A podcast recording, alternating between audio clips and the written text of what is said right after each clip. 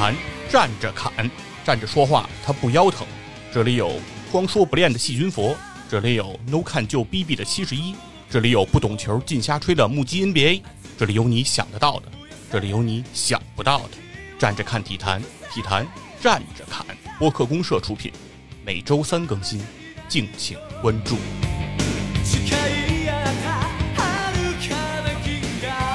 大家好，欢迎来到体坛站着侃，我是光说不练的细菌佛。乡亲们，小熊和田周节目又跟大家见面了。哎呀，非常荣幸啊，今天能和小熊和田周的正义的虚无僧老师啊，哎呀，非常荣幸啊，能和体坛站着侃的细菌佛指导一起录制一期节目。我们先向这个小熊和田周的各位听众大老爷介绍一下我们体坛站着侃。好嘞，我们这是一个比较新兴的节目，哎啊，现在节目的数量还不多，一共十几期。对，一个年轻人，哎哎，然后这是一档呢泛体育的节目。哦，然后大概的话题呢，除了大家关注的三大球这些热门的 NBA 啊、啊欧洲足球啊这些话题，哎我们也会聊一些泛体育的话题，比如奥运会的一些相关的项目。好哎啊，，重点其实呢是关注到说运动比赛背后的生活的这些哦激荡的赛场之外的这些故事哇啊，，太牛了！是，然后呢，也希望广大的小熊和田州的听友们，哎，能够到底坛站站侃，哎，来去收听。一定一定，大家去收听啊、嗯啊！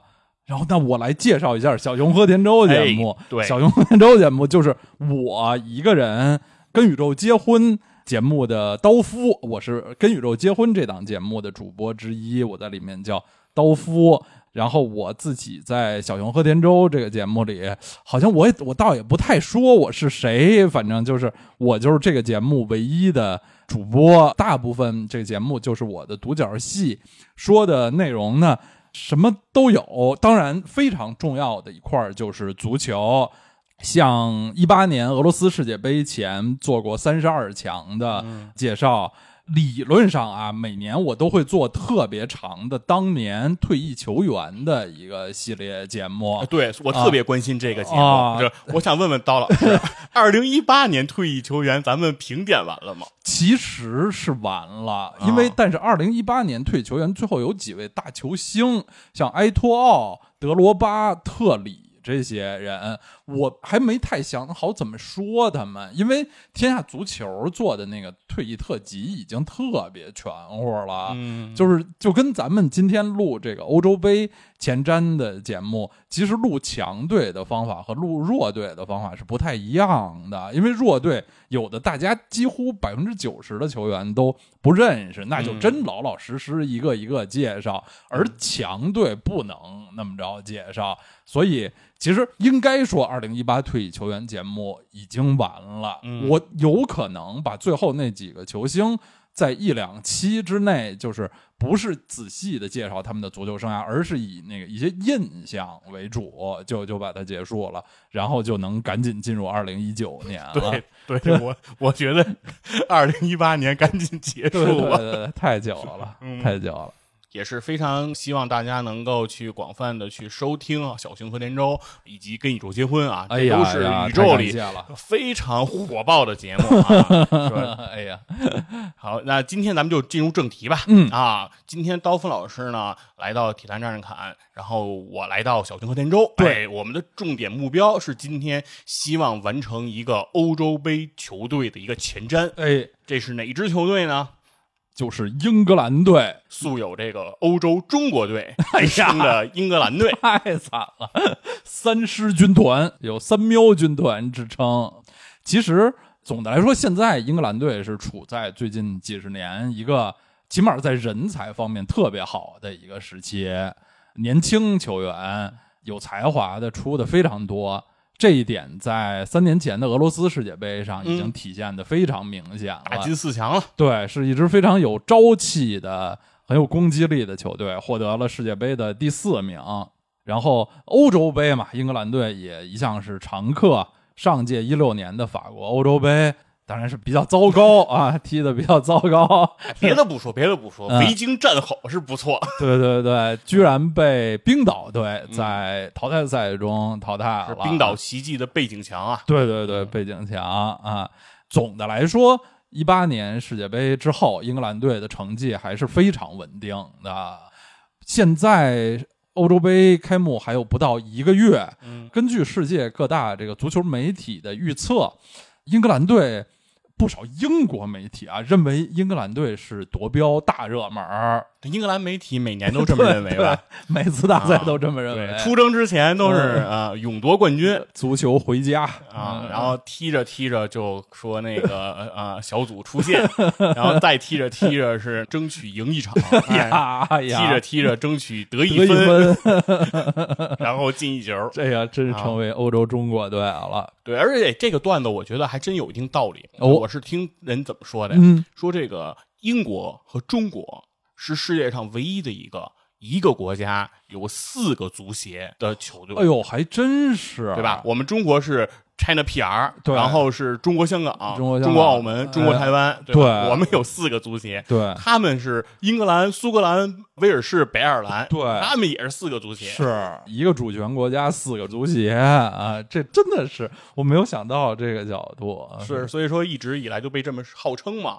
我其实算是一个英格兰的球迷，对，就是在欧洲这些列强当中，我最关注的就是这英格兰队。这也非常自然，因为比赛这些年转播的多，看到的多，而且毕竟是英语的报道，咱们学英语是这个第一外语，接触一些英语的信息，比其他的那些小语种的都更方便。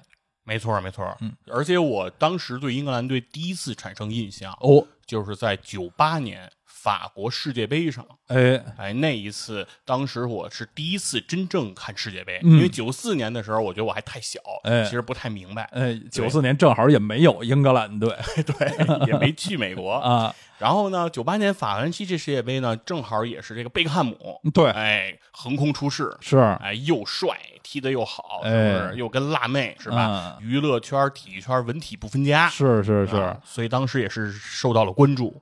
就在那一届比赛里呢，正好就是这英格兰又遇见了阿根廷，对，这英阿之间这个恩怨是剪不断理还乱，是是是，从这马岛战争啊，从这个政治啊战争。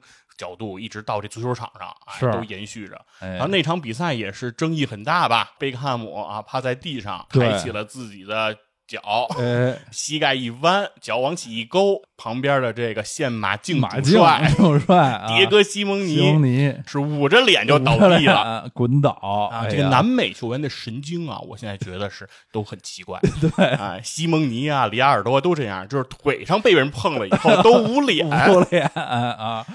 哎，结果就这一下，一张红牌，对，把贝克汉姆罚出，然后同时也就终止了这个英格兰队。继续进步的这个脚步是最后是互射点球输给了阿根廷啊，所以那是我开始对英格兰队有印象。对，然后一直到后期，反正我感觉就是英格兰队每届这个赛前呼声都很高，嗯，然后球员阵容你去看啊，就是这个身价，咱们一会儿也会可以聊一聊身 价，尤其是这个身价，身价，我觉得真的是斐然啊啊！但是这支球队呢，往往这个表现其实都。没那么尽如人意，对，嗯，绝大部分时候都是雷声大雨点小。反正是如果咱们就聚焦欧洲杯嗯的话，人家有人隶数了，就是说这欧洲杯夺冠的球队哦，然后数出十支球队，呃，在欧洲杯历史上都有过夺冠的这个记录。哎呦，都这么多了啊！对，我都没数过，应该是数到了九支啊。但是呢，都数完九支以后，发现都没有这支。被人称之为啊夺标热门的这个 三狮军团啊，从来没有过，从来没有过。英格兰队在欧洲杯历史上的最好成绩就是打入四强了，哎，决赛都没进过。而且那届比赛，它就是在英格兰本土进行的。对对对，就是著名的九六欧洲杯。九六欧洲杯啊，九六欧洲杯也是欧洲杯历史上特别成功的一届比赛啊，转播的，我记得当时啊，在中国的影响也非常大。英格兰队有希勒啊、谢林汉姆什么这批球员，现在的主帅索斯盖特，嗯，当时就是英格兰队还算比较新的一名后卫。啊，年轻的中后卫，对对，年轻的后卫，英格兰队还是打出了一些漂亮的比赛，最著名的就是加斯科因对苏格兰队的那个进球，嗯，连过数人进球以后，疯狂的的倒地的庆祝，英格兰队是打进了半决赛，半决赛又是。倒在了他们最不擅长的这个点球决胜啊，哎。输给了老对手，也是未来的冠军德国队。哎，对哎，但是还是希勒也是那届杯赛的最佳射手。哦，阿兰希勒，对英格兰队的这些新老球员吧，反正之前因为他们九四年世界杯都没进决赛圈，对，九二年欧洲杯也没小组出现，呃，小组淘汰，对，也嗯没能小组出线，所以这是九零年他们在世界杯进四强之后的再一个大赛荣誉大赛的高峰、嗯啊，还是当时在英格兰国内还是非常振奋的。就是九八年后来又多了贝克汉姆啊嗯什么的，就是所以九八年大家在世界杯前对英格兰的期待值特别高，也是因为他们九六年成绩好，对。但是九六年虽然成绩感觉还不错，哎，但是一到两千年对，又被打回原形了。对，就又虚弱了。其实两千年跟九六年相比，多了欧文。对，当然，欧文是九八年世界杯横空出世的，其实阵容还是显得挺强对啊，啊、我记得小组赛第一场对葡萄牙对，葡萄牙，上来叮咣就二比零领先。那时候我上大四啊，就马上就要毕业了，其实已经没事儿了，就是有的同学已经已经收摊儿回家了，但是剩下的同学就在屋里面宿舍里面看电视。就是看那第一场，大家都面面相觑，就是纷纷说：“哎呀，我小看了英格兰，原来英格兰这么强，英格兰太棒了。”然后结果后来就被葡萄牙队连扳三球，是。然后球运好像就一下没了。从此之后，黄健翔留下一句名言是：“哦我视英格兰如粪土。哎呀，太惨了，太惨了，嗯，”是，而且这届的这个小组赛最后一场，也是他面临了为什么把它称之为欧洲中国队啊？我觉啊得跟这儿也有一定关系。对，他也面临了跟中国队经常一样的局面，就是到最后一场打打平即可出现。出现。我记得是对罗马尼亚，罗马尼亚对哎，最后也是不行了啊，反正让哈吉和穆图给英格兰队上了一课。是是，那时候罗马尼亚记得有非常年轻的齐沃啊，嗯啊。后来国米的后卫齐沃，然后这个二零零零年铩羽而归了以后，二零零四年其实英格兰队还是颇有一些亮点在欧洲杯上，鲁尼就是在这届欧洲杯上横空出世的，，对对，当时还不到二十岁，非常年轻，而且呃，鲁尼应该是刚刚转会到曼联，从埃弗顿。很可能零四年那会儿非嗯非常年轻，那也是兰帕德的第一届大赛哦，啊。那零四年欧洲杯，英格兰队给我印象最深的是这俩人，嗯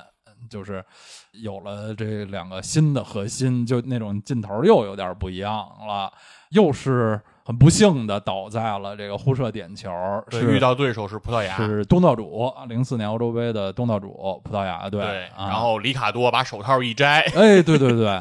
就去扑点球了。是是是，留下了一些可圈可点之处的一届欧洲杯吧。对，而且这届比赛我觉得也挺有意思的，是零四年的这届欧洲杯，嗯。英格兰是倒在了葡萄牙的脚下，是。然后转过年来，零六年的这个呃德国世界杯，德国世界杯，哎，英格兰又倒在了这个葡萄牙的面前，对，然后其中还有这个鲁尼的那张红牌，呃是是是鲁尼他踩了卡瓦略，对，然后 C C 罗而且上，C 罗过去告状，对 对对，然后啊让让这个整个曼彻斯特曼联的球迷哇群起而攻之。对对对，一度啊一度倒戈，啊据说啊，这也是 C 罗最终离开曼联加盟皇马的一个诱因。哦，，肯定是，对，就是整个的球迷在这啊过程中对 C 罗毫无包容。对，也可以想象吧，嗯确实是当时起了这种这种不愉快，然后又是互射点球输给的葡萄牙，零六年世界杯对也，又是互射啊点球。这英格兰在点球上面栽的跟头啊，好像好像是世界强队里最多的了。对，反正是给我们留下印象肯定是最深刻的。是，嗯就像别的有些强队经常输，但是人好像有赢的时候，像意大利有输有赢，巴西啊什么有输有赢，阿根廷什么的，但英格兰好像是输的时候占绝大多数，只有极个别的时候他们点球能过关。是再往下一届欧洲杯，就又是英格兰球迷非常伤心的事情了。零八年的欧洲杯，英格兰队没参加，哎，又是没能 没能进入正赛没。能进入正赛，嗯这是，哎呦，我想是快速算了一下，是一九八四年嗯以后第一次没能进入欧洲杯的正赛。嗯，真的，一九八四年法国这届是没能进入正赛。对嗯，然后就是这零八年，我记得是最后关键一场预选赛，主场被克罗地亚击败。对，当时英格兰的主帅麦克拉伦打着一一把大伞，非常孤零零的站在雨中的那个画面，也是给人印象非常深刻。其实到了零八年这会儿，就是资讯啊、网络啊什么特别发达，英格兰队已经是世界球迷最熟悉的球队之一了。这种英格兰队没进大赛的那种感觉，就像比如意大利队没进俄罗斯世界杯，嗯啊，那种这种特别突出的、惊人的这种感觉。然后一二年欧洲杯，波兰和乌克兰啊哎联合举办的这届波兰，和乌克兰联合主办的，英格兰队的教练这时候变成了霍太公啊，嗯老霍奇森老帅霍奇森。我对这届英格兰队的印象不是那么深了，他们是被哦，我想起来是被意大利，意大利他们是也是四分之一决赛遇哎见意大利，意大利然后九十分钟完全踢成零比零比零零啊，啊。然后又继续加时赛，好像也是零比零。对对对，然后最后是又进入点球大战，是哎，不出预料，对对对。一如既往，表现稳定。啊，是又被又被意大利在这个点球上击败对了。，所以说是等于是英格兰只要遇到点球大赛，我们还没有盘点出英格兰有胜绩的。嗯，这种对我能想起来的就是九六年他们在本土欧洲杯的那个第二轮对西班牙，啊，对，他们是点球赢了西班牙，点球赢了西班牙点球输了德国。对，嗯那是特别少见的，他们点球赢过一场。对，然后说起来，这英格兰刚才正好谈到说英格兰点球老输嘛，嗯，所以他们也经常创造一些记录。哦，就是英格兰经常在世界大赛、世界杯也好、欧洲杯也好的嗯正赛阶段、有这种记录，就是连续多少场赢球。就是整届大赛，他们经常是以这种全胜或者不输球哎的这种，比如说对几胜几平，对对对然后被淘汰出局。是是，对，所以说他们啊经常有这种，比如说夺冠球队可能都输过，比如说小组赛有可能都输过一呃场。对对对，但人英格兰可是没输。对，就是在点球被淘汰，非常的悲惨。然后一二年波兰、乌克兰欧洲杯之后，就是刚才我们说过的，一六年的法国欧洲杯、啊对，他们成绩还不如前面呢，连点球都没有坚持到啊，嗯九十、分钟内就被冰岛的维京战吼给击败了。对这届欧洲杯，我觉得呀，他们止步十六强，嗯我觉得还不是他们最不能接受的。哦，我觉得他们最不能接受的是威尔士打进了四强，威尔士打进了四强，这种感觉啊，就相当于说亚洲杯中国队，比如说小组哎没出现，啊然后中国香香港港 对打入四 强，对对对，是那种感觉。因为当时威尔士队已经小六十年没进过洲际以上大赛的决赛了，因为之前多少多少年威尔士、吉格斯什么对，就是吉格斯一直踢不了世界大赛嘛。啊对，那代嗯球员都没进过这个决赛圈。那次好不容易贝尔什么的率领的进了一次正赛，结果还打进了四强，太神奇了，就显得英格兰队黯然失色。是，尤其是感觉就是在那一届吧，很多人都当时因为霍奇森应该是接手英格兰之前、嗯是利物浦的主教练哎，啊，所以在那一届里应该是对利物浦球员特别的青睐。哦，但是当时的利物浦的成绩可是没有现在的利物浦在英超里、那绝对啊这么强悍，在这个欧陆哈是吧？啊欧冠表现这么好，是当时的利物浦就是英超排名第七。哦，那所以说，当时有人就说是霍奇森带领这支英格兰球队，哦英格兰队的实力就是英超第七的水平。哎呦，真没准儿，真嗯没准儿。所以也是霍奇森应该是就在那一届这个欧洲杯之后黯然下课。是，嗯，其实英格兰足协也给了霍太公不少次机会。按说他带队带了三届大赛了，就是一二一六两届欧洲杯，加上中间一届南非世界杯、世界杯，一四年是巴西世界杯，啊，巴西世界杯，啊对，结果成绩都都不太好不够理想。嗯其实，然后英格兰队就果断的换成了少帅索斯盖特。中间还有一个主教哦练，，对对吧？对是，对，啊，中间是这主教练呀 出了点事儿。出出了些事情，是我特别推崇的啊，嗯英超名帅大山姆山姆阿勒戴斯，其实嗯只执教了球队一场，正式执教英格兰队只有一对，场时间特别短。对嗯，然后就因为一些场外的一些事情和什么财务啊什么相关，好像是受贿门哎啊，对，然后爆出了这种不好的丑闻。在球员转会中收受黑钱啊什么嗯之类的这种事情，然后就辞职了。对啊，然后英格兰队就请来了当年他们的铁卫啊，嗯南门指导，南门啊对南门指导，英格兰两大门，对啊，南门、木门，木门啊，索斯盖特和伍德盖特啊嗯。其实南门指导执教英格兰成年国家队之前。也没有过太显赫的执教经历，哦在英超，我记得他执教米德尔斯堡啊、米堡啊，什么的，也都是保级球队。对，然后主要就是后来就执教英格兰的这个呃 U 二三啊，这个 U U 二一的青年队。其实他上任的时候，呃，英格兰国内也不是没有争议，但是还是一八年俄罗斯世界杯的成绩是很有说服力的、嗯啊。现在还是国内对索斯盖特啊好像媒体上还一致，还是比较信任的。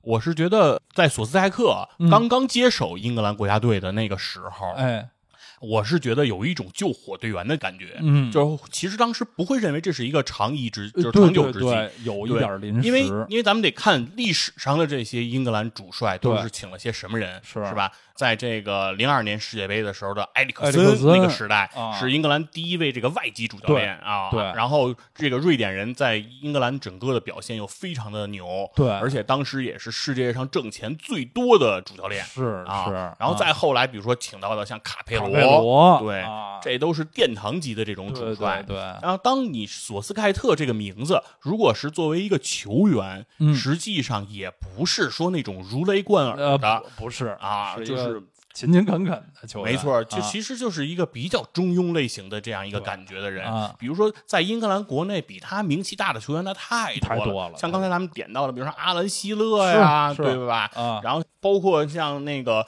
阿森纳的像这些传奇亚当斯啊，对对啊对，这些位其实你说要出来一个当英格兰主教练，感觉上还比较够班。对对对啊，当列到索斯盖特的时候，其实感觉上是不是那么的靠谱。是啊，但是索斯盖特，我觉得自从他接手英格兰之后，嗯确实给英格兰这支球队，我觉得注入了一些新鲜的活力。哦，我觉得首先是整个这个球员就变得年轻化了很多。哎，是是像我们以前总是，比如说一想到英格兰，就想到英格兰的这些名字，啊，杰拉德、兰帕德啊，然后一想到后卫，那就是那个特里啊、里奥费迪南德 啊，是吧？这些名字感觉陪伴了我们很多年。是他们也叫英格兰黄金一代，是，啊然后但是对，自从索斯盖特开始接手之后啊，确实是有一些新的名字就开始浮出了这个水面。对哎，比如说在这个后卫方面，哎然后这个热刺的像什么沃克呀，哎什么这个特里皮尔啊、哎琼斯啊，然后哎这些人就开始逐渐出现。然后确实来说，整个英格兰的速度比以前感觉是要更快了。对啊，对，这个感觉是当时索斯盖特带给我的第一个感觉。是啊，就是球队显得比较年轻有朝气啊。那我们今天主题还是英格兰队本届欧洲杯的前瞻。那要说欧洲杯的正赛，当然要看看他们的预选赛的出现的征程、嗯啊。对，英格兰一路队走来啊，是嗯在本届欧洲杯预选赛的表现是非常出色的。其实传统上，英格兰队打大赛的预选赛，通常还都是比较让人放心的。像九四年世界杯、零八年欧洲杯，那是极其个别的情况，大部分时候他们都能顺利的出现。而本届欧洲杯的预选赛啊，他们打的是格外好。小组的几个对手呢，以东欧球队为主，有捷克、保加利亚、黑山和科索沃队。最终，英格兰队是八场比赛七胜一负，积二十一分，小组第一，直接出线。啊兵不血刃。对这个七胜一负，比他这个成绩和积分更了不起的是英格兰队的进球数，当然也包括净胜球数了。佛指猜英格兰队在这个八场比赛里打进了多少个进球？那得照着二十个猜吧，那我猜十九。八场比赛，我要公布答案了啊！啊。英格兰队在这八场比赛中打进了三十七个进球七个。啊！八场球，对，每场比赛进将近五个球，五八四十是吧？啊嗯，他们具体的战绩是首场主场五比零胜捷克，哇，第二场客场五比一胜黑山，第三场主场四比零胜保加利亚，然后主场五比三胜科索沃，唯一一场输球是客场一比二输给捷克，随后又客场六比零胜保加利亚，主场七比零胜黑山和收官战客场四比零胜科索沃。听明白了，就是每场四个球是最低消费的。对对、嗯这个攻击力我没有统计，但很可能是整个预选赛期间我觉得应所有该是最所有球嗯。队最恐怖的攻击力。这太吓啊人了，，是，而他们的主力射手也是队长，也是嗯哈利凯恩，呃一八世界杯的最佳射手哈利凯恩，这八场比赛一个人就打进了十二个进球，每场比赛是进球超过一个的，可以，在这个预选赛还是体现出了明显过人一等的实力。嗯，这还是没有林皇的英格兰。对，还没有林加德的英格兰。那我们嗯节目的最核心的部分，还是看一看本届英格兰队的球员的人选。嗯，那我们就开始得捋捋这个初选的出战的这些阵容，是吧？啊看看这英格兰这个阵容，因为媒体都说了，是吧？大热门儿。哎，哎，那既然这么热门，那肯定是源于自这个阵容的底气，对账面实力。是哎，那咱们还是按照这个刀夫老师的习惯啊，是我们从后往前来说，从后往前来说，哎从哎，这个英格兰的门将开始说起。对，哎，那刀夫老师认为啊，本届这英格兰队大概率上的这个首发门将会是谁呢？这个问题是有难度的啊。本届欧洲杯，因为现在做这个前瞻节目已经做了将近十期，我发现啊，有不少球队都有这种情况，就是还剩不到一个月开幕了，其实一号门将有一点悬而未决。嗯，英格兰队也是其中之一。他们在一八年世界杯的主力门将当然是埃弗顿的皮克福德皮克福德啊，之后也基本上保住了国家队的主力的位置，但是就最近一两年啊，似乎状态有有些下滑，然后。近期的一系列比赛，英格兰队使用伯恩利的这个尼克波普，哎，啊波普，比较多、嗯啊。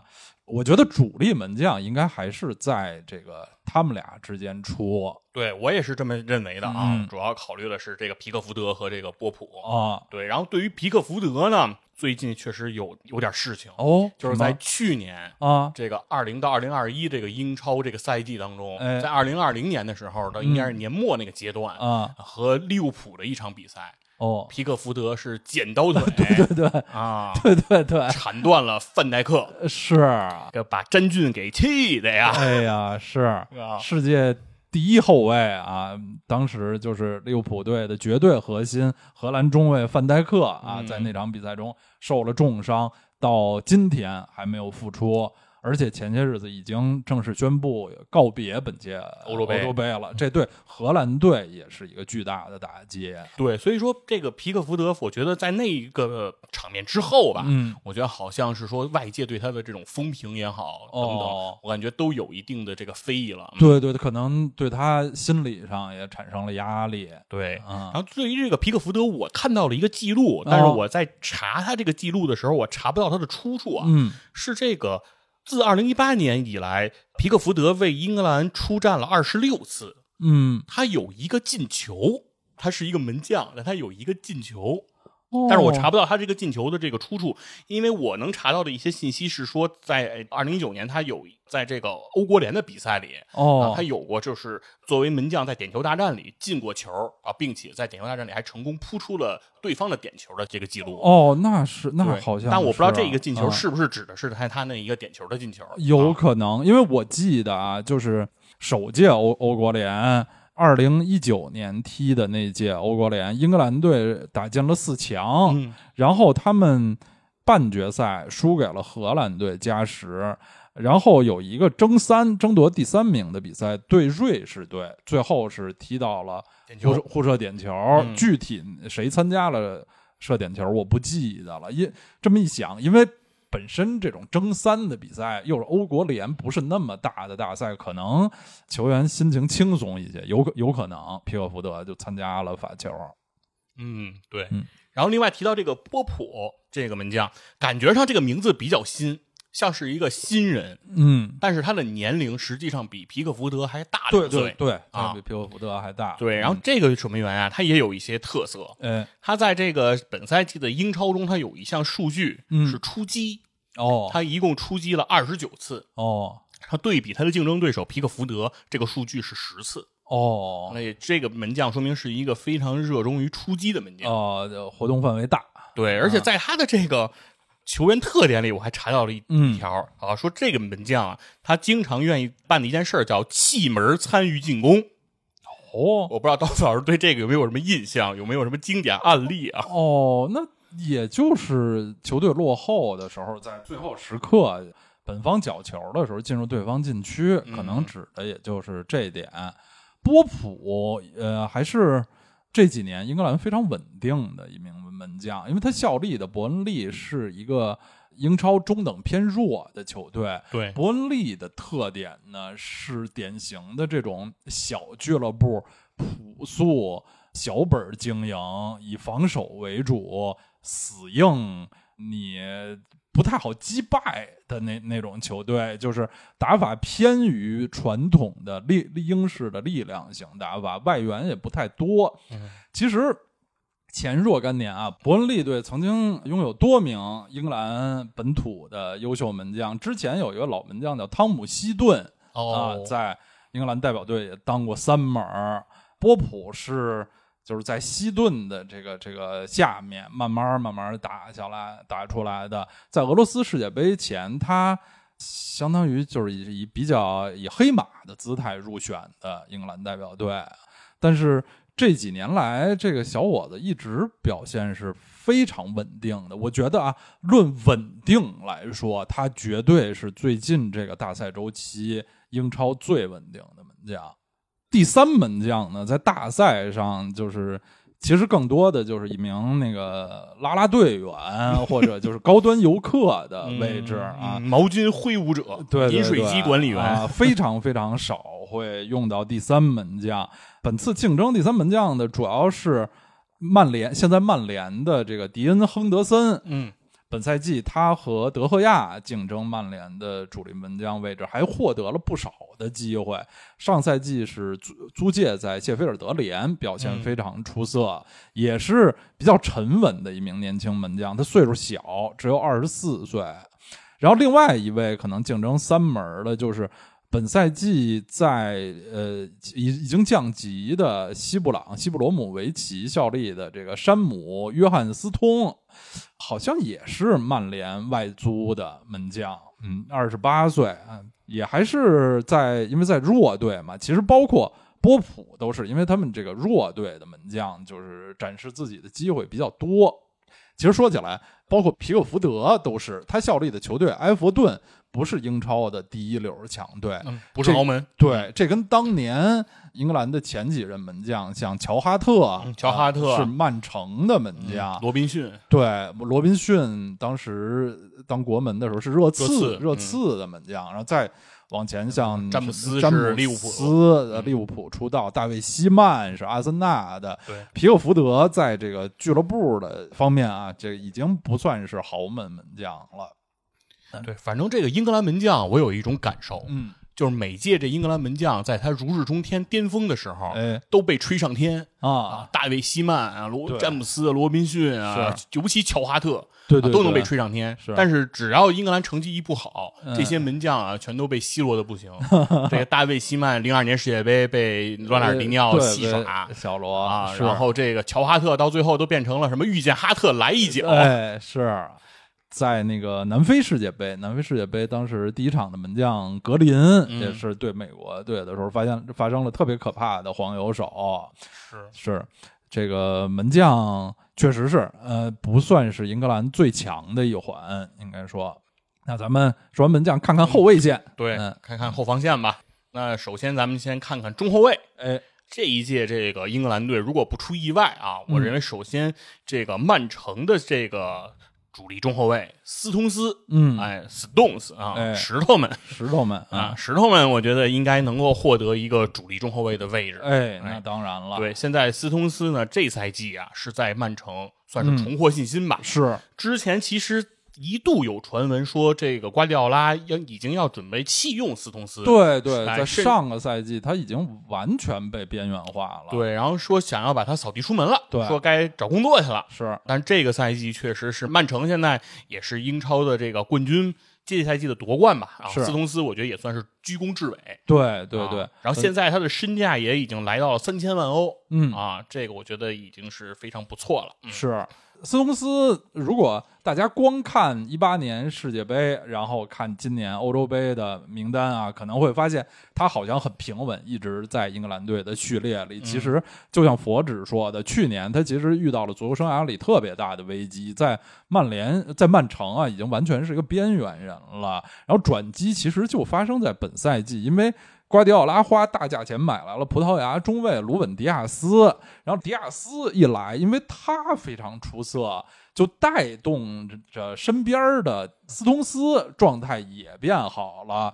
本来斯通斯的优点就是出球，其实不是防守，而出球中卫，对，嗯而是典型的出球中卫。然后本赛季在迪亚斯的带动下，他不光这个出球进攻的优点能发挥，然后传统上就是防守啊、高球什么偏弱的这个缺点呢，也不明显了。这就是一个好的搭档能给队友带来的转变。嗯，嗯，是。那咱们得看看说谁来和这个斯通斯进行搭档。是啊，我觉得比较现在占据优势的应该是这个曼联的二十八岁中后卫马奎尔。是曼联的队长。对，哎，现在应该是这个这一届的欧洲杯，我觉得是应该会拿到另一个首发中后卫的这样一个名额。实际上，三年前的俄罗斯世界世界杯，英格兰队的首发的中卫组合也是这俩人。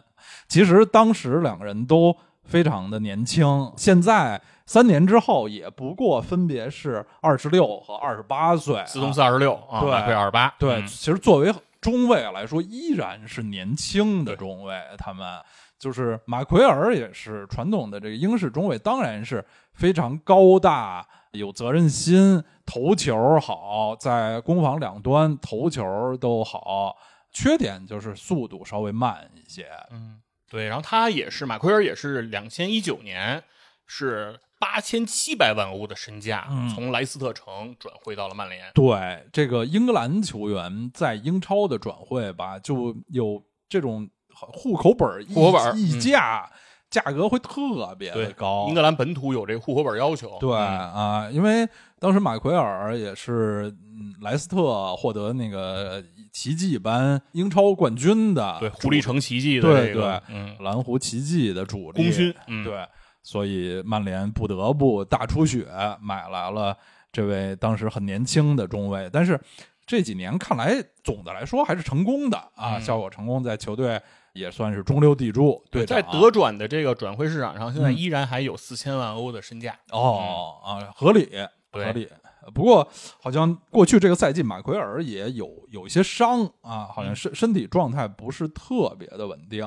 那咱们看看，除了这两位比较主力、地位比较稳固的中卫来看，还能有一些其他的什么中卫能对他们的位置形成挑战？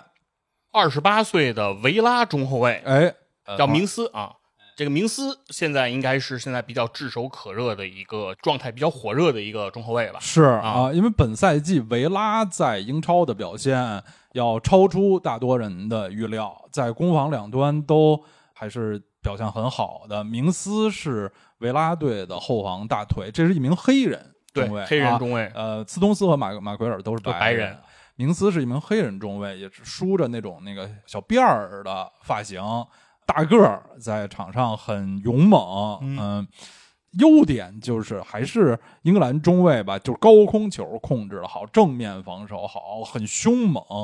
但是遇到一些小个儿的这个技术型的前锋，我印象中本赛季也是有有几次被过得比较狼狈的例子、哦啊。这是英格兰中后卫的通病。对啊另外就是本方进攻的时候，他在接角球的无论是冲顶还是在门前的抢射这方面，比马奎尔和斯通斯都要略略差一点。他进球不太多，哎，但是在本赛季英超，他是有两个进球啊还有两次助攻，哎啊，还是我觉得好像是在进攻方面也是有一定特点吧。哎，对、嗯啊，英格兰中卫嘛，传统上从费迪南德、嗯坎贝尔、特里什么的，在这个进攻上都是有都都习惯性带刀，嗯是，对，还有一名这个中后卫，嗯曾经也炙手可热啊，哎，是这个狼队的这个二十八岁中后卫对考迪，对，考迪是狼队的队长、嗯啊。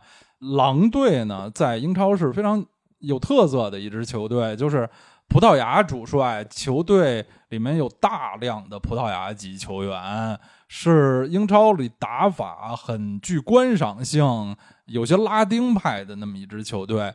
考迪在这么一支特别偏拉丁风格的球队里，就是英格兰核心，就那种感觉啊，就有点像当年阿森纳队曾经一度就是外援特别多，而且以法国人、拉丁人居多。温格嘛，哎，但他们的后防核心像什么亚当斯啊、斯马丁基翁啊，嗯这些还是英格兰核心。考迪在狼队就是这么一位存在，有点定海神针的感觉、对啊。对对，也是一名非常勇猛的白人中卫，有时候在场上拼的，就是头上包着纱布啊那种的拼命三郎的那种的状态。而且他在英格兰国家队的运气很好，我记得他恨不得就是第一次打首发，在英格兰代表队就进了球。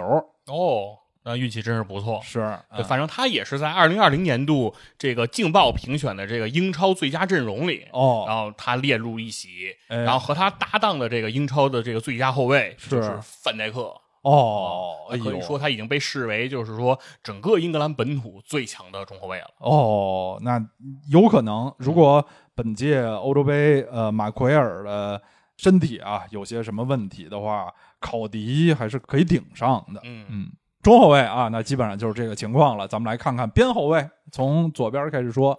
边后卫如果从左边开始说呢，那嗯我首推一人啊，哎，就是切尔西现在的这个左边后卫，嗯齐尔维尔。哦，这个也是一名从这个狐狸城对哎转会而来的球啊员，就是其实有点像前几年的坎特啊，嗯就是看他上个赛季也是穿蓝色球衣，下个赛季换了球队还是穿蓝色球衣，感觉非常正 常，没有什么明显的变化似的。是哎，这个齐尔维尔是。梳着就是非常复古的大背头啊，嗯经常大脑门儿这么一个白人，很年轻的左后卫。我觉得他是英格兰最近的这些左后卫里比较平衡的，就是嗯攻守比较平衡，不是像那些那个比较当代的那些边后卫就明显的攻强攻强于守。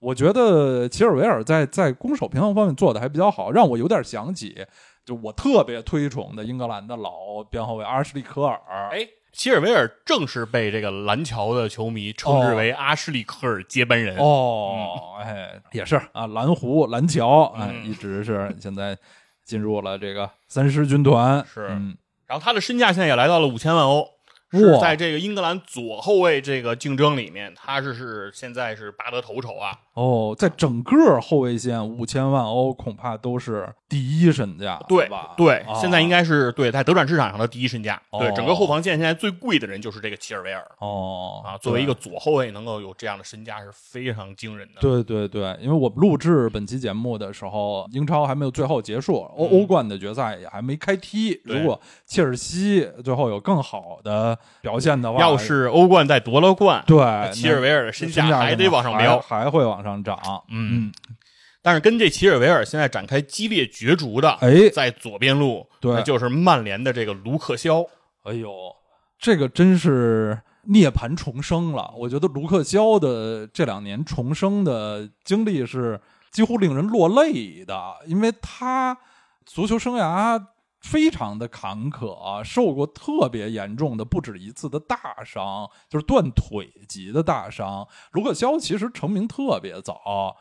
他参加过巴西世界杯，就是、二零一四年，对卢克肖今年才二十五岁，对参加过巴西世界杯，就是早年在南安普敦成名，没。错，就是是英格兰队那个感觉金童一级的边后卫，那时候也娃娃脸、金发，整个人小孩儿那种的感觉，真是有点这个意气风发、前途无量的。后来也是被曼联以很大的价钱买来，对，卢克肖啊，我认识他非常的早，哎，但我不知道他长什么样儿。哦，但我对这个名字我知道的非常的早，哦就是因为我在玩这个 FM，就是足球经理二零一四的时候，哦，就是啊，卢克肖是一个知名小妖，嗯，就是说基本上你只要在百度上查说 FM 二零一四应该买谁。就一定有这个南安普顿的几名球员，是。哎，其中就有这个卢克肖，对。当时的这个左边后卫。嗯。在这游戏里啊，你要早期你不花大价钱给他买下来，嗯，后边你是抢不过来了，哎。啊，很容易就进到豪门，然后你就抢不到这个人了。对，南安普顿的青训还是非常厉害的。卢克肖就是这几年经历了几次大伤，然后在曼联啊一度就是，尤其是穆里尼奥执教的时候，和穆里尼奥相处的也不是最好。穆里尼奥曾经在公开场合点名儿的批评他，两个人是有一些局域的，对，对他的自信心打击是很大的。但是在最近两个赛季，在索尔斯克亚的麾下啊，卢克肖是获得重生，嗯，就长得确实是没有小时候那么秀气了，现在有点有点胡子拉碴的啊，头发也短了，但是在左路的突破啊，一些助攻。也是现在曼联进攻的重要手段啊！对，就是卢克肖现在不仅在防守上能够出色的完成自己的防守任务，对哎，同时在进攻上也是曼联不可缺少的一环了。是嗯是，他好像速度比齐尔维尔稍慢一慢一点儿点儿啊。就齐尔维尔在左路的突破有点那种边锋式的突破，卢克肖好像和人打配合那样层层推进啊，更熟练一些是的。对，吉尔维尔还是更像阿什利科尔，就是有一种那种舍我其谁的劲儿。是，反正这两位边后卫都很优秀了啊，也年轻，而且都效力于绝对的强队啊。嗯英格兰队左后卫的这个储备还是很丰富的，比他们左后卫储备更丰富的 就是右后卫了。这啊有一群的右后卫，都不知道应该上谁。呃，请佛佛指为大家介绍。那 那我们先得说说这个齐尔维尔在切尔西的搭档，在切尔西出任右后卫的这个詹姆斯，哎，里斯詹姆斯非常年轻啊，非常年只有二十一岁，是现在的身价也达到了四千万欧啊！哎啊，这个詹姆斯的横空出世，当时我对切尔西的感觉就是眼前一亮，嗯，我再也不在边后卫的位置上看见阿兹皮利奎塔了。从大概八九年前，对对对，阿兹皮利奎塔这个拗口的名字 就反复的出现在切尔西后防线上，不是左边就是右边。有时候你看右边后卫，终于不是阿兹皮利奎塔了，他又跑左边去了。哎对对对，然后三中卫他也打中卫，是嗯，所以说，这个算是詹姆斯和切尔维尔的这段横空出世吧。嗯然后我觉得算是彻底让切尔西整个的后防线做了一个更新升级。对嗯啊，詹姆斯这员小将只有二十一岁，但是少年老成，在场上我觉得他非常让人放心。他是切尔西队其实是非常令人放心的一环，这也是一名黑人后卫，也是嗯这种小辫儿式的发型，大长腿、嗯啊，攻防两端都是挺挺有一套的。然后在这个詹姆斯之后，嗯，哎，然后和他就这个有一系列竞争的呃对手啊，很多了多了啊。首先再有一个后面的就是也是同样来自豪门的嗯，这曼城右后卫沃克，哎，凯尔沃克，呃，嗯。在英格兰成名多年，对。本来是成名于热刺，是一名高大的这个黑人边后卫。除了这个右边卫，也他也可以打三中卫体系的一个、一个中卫。沃克离开热刺到曼城，这些年一直还是瓜迪奥拉的爱将，表现是挺稳定的，也是英格兰队后防线上还比较让人放心的一份子，而且也有一脚远射啊，就是沃克也是绝对有实力出任英格兰队主力右后卫的。但是这也是一件事情来反映英格兰队现在这右后卫人才济济。哎，为什么呢？是英格兰这个整个的大名单还没嗯正式公布。对哎，之前咱们其实已经说过，是说咱们等不及他公布了啊，哎因为来不及。但是里奥费迪南德在接受采访的时候给出了一个自己的大名单，嗯二十三人大名单，哎呦，在这里面他没有选沃克。哦啊，也可以理解。对，所以说明人才还是非常多的。嗯那首先的后面的人才是谁呢？紧跟其后的就是特里皮尔。哎哎，这也是应该是在一六的这个欧洲杯和这个一八的世界杯是哎两届之中发挥比较亮眼的这样一个右后卫对啊。特里皮尔不是前几位这种豪门出身，嗯他是在伯恩利成名，后来去了热刺，然后很快他和大部分的英格兰球员不一样，他呃勇敢的选择出国踢球，去了呃西班牙对，嗯近几个赛季都是在西班牙的马竞啊，马竞。踢球也是比较大器晚成的球员了。特里皮尔和沃克基本上同岁，都三十啊三十，哎，三十岁了。特里皮尔在俄罗斯世界杯上给大家留下印象最深的就是有一脚直接任意球，哎，哎，直接任意球破门。在马竞也是，他给马竞提供这种呃英式边卫的这个传中，尤其是他脚法好吧，传中、远射啊都很有一手，也而且也作风很硬朗啊，这个。大花臂啊，胳膊上全是纹身的这么一个很很勇猛的英式右后卫。对，所以说呢，不管是这个詹姆斯也好，嗯，还是沃克也好，哎还是特里皮尔也好，实质上可能这在很多国家、哎国家队的人选当中，这都可以打上正选。对啊啊，但是英格兰现在索斯盖特吧，嗯我觉得也算是面临一个叫做幸福的烦恼。幸福的烦恼，绝对的。其实英格兰队还有一名非常厉害的右后卫，嗯如果入选，完全有可能都排在这三个人之前。就是利物浦的阿诺德哦啊，就是特伦特亚历山大阿诺德嗯啊，阿诺德和他们俱乐部的队友苏格兰队长安德鲁罗伯逊，在上个赛季绝对在前两个赛季吧啊，都绝对是欧洲最强的两个这个进攻型变异位组合。阿诺德年轻高大，传中远射，脚法都非常好。他是利物浦队的，也是进攻的非常重要的套路。但是本赛季前半段，随着利物浦整个的状态不好，就是利物浦本赛季前半段的这个疲软期啊，阿诺德好像是队中最疲软的球员之一，就是进攻没有当初犀利了，然后本身他就是这个攻强守弱、以攻代守型的后卫，进攻一步那么犀利，防守上面的就弱项就暴露的特别明显。但是最近几个月还是和利物浦一起慢慢复苏了状态在慢慢复苏、啊。英格兰队确实在右后卫上人人才太多了，竞争非常的激烈。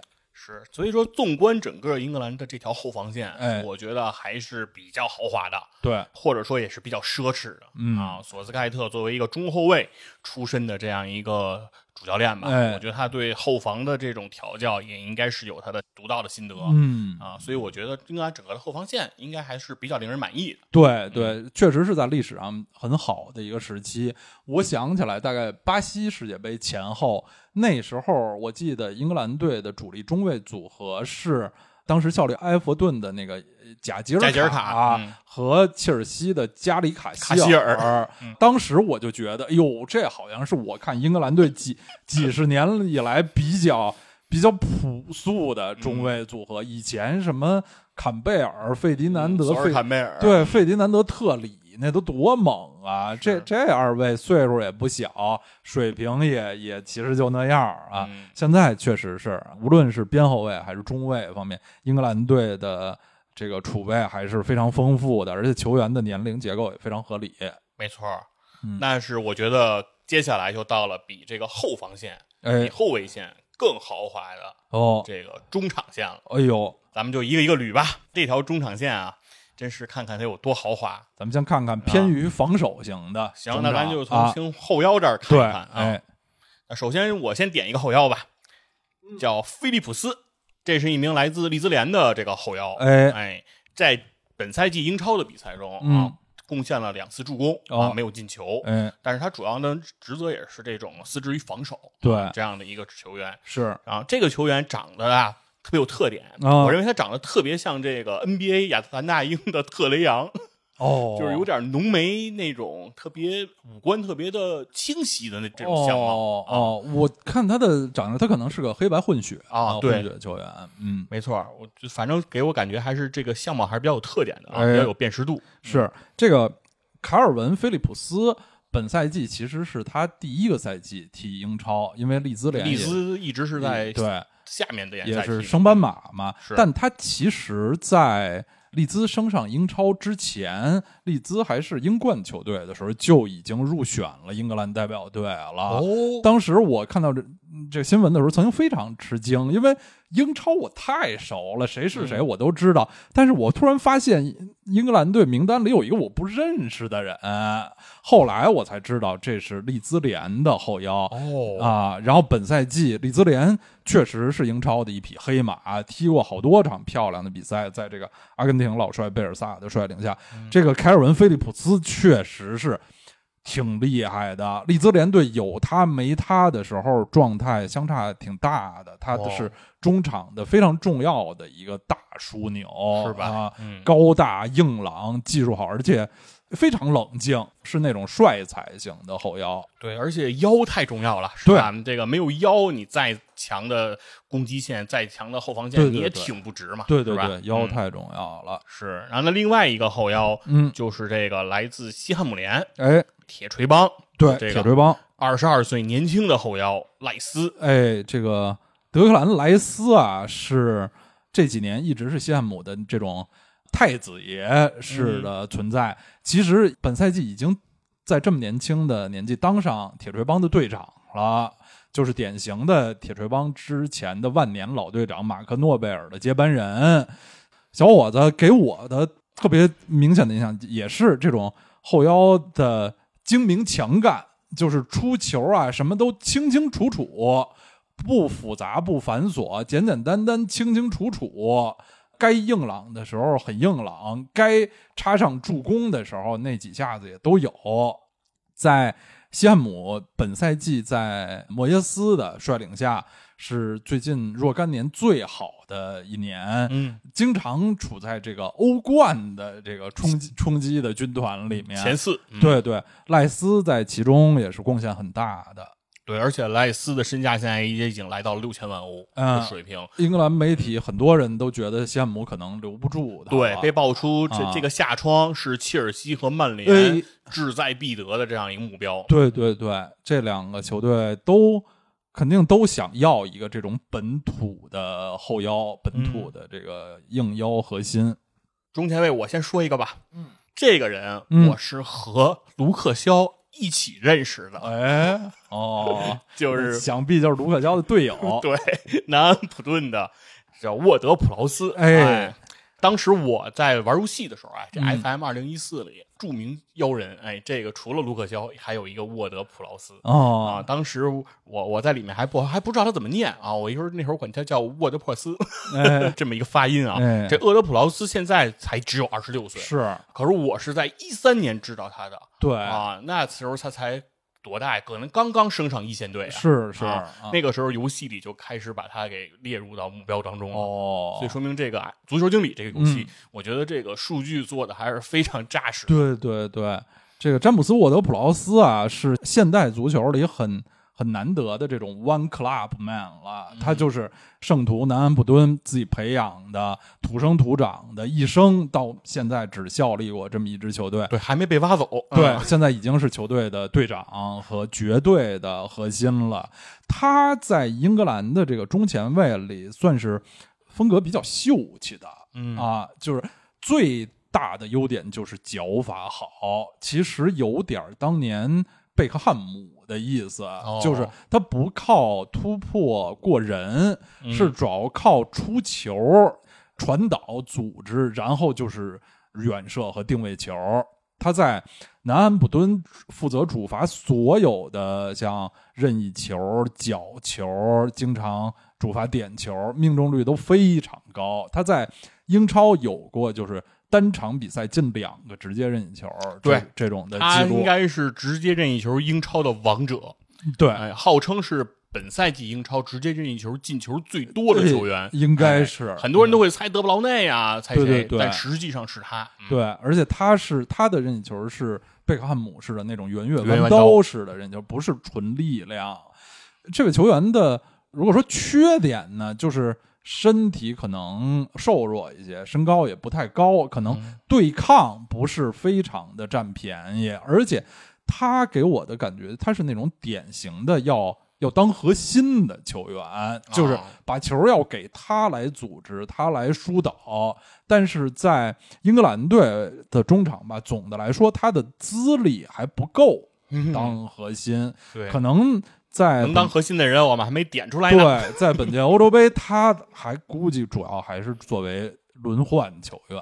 嗯，是，他是典型的大核心踢法。对，嗯，所以说可能如果在这个球队中，如果球权使用率不是特别高的话，他的是很多特点其实发挥不出来对。对对，嗯，那既然说到核心了啊，嗯那后面我们就得点几个现在这个在英超也是炙手可热的这这些名字了。哦，首先就是切尔西的这个核心球员哎，蒙特，是嗯，这个芒特最近两年的上升，真是我觉得像像卫星一般火箭一样的速度，啊！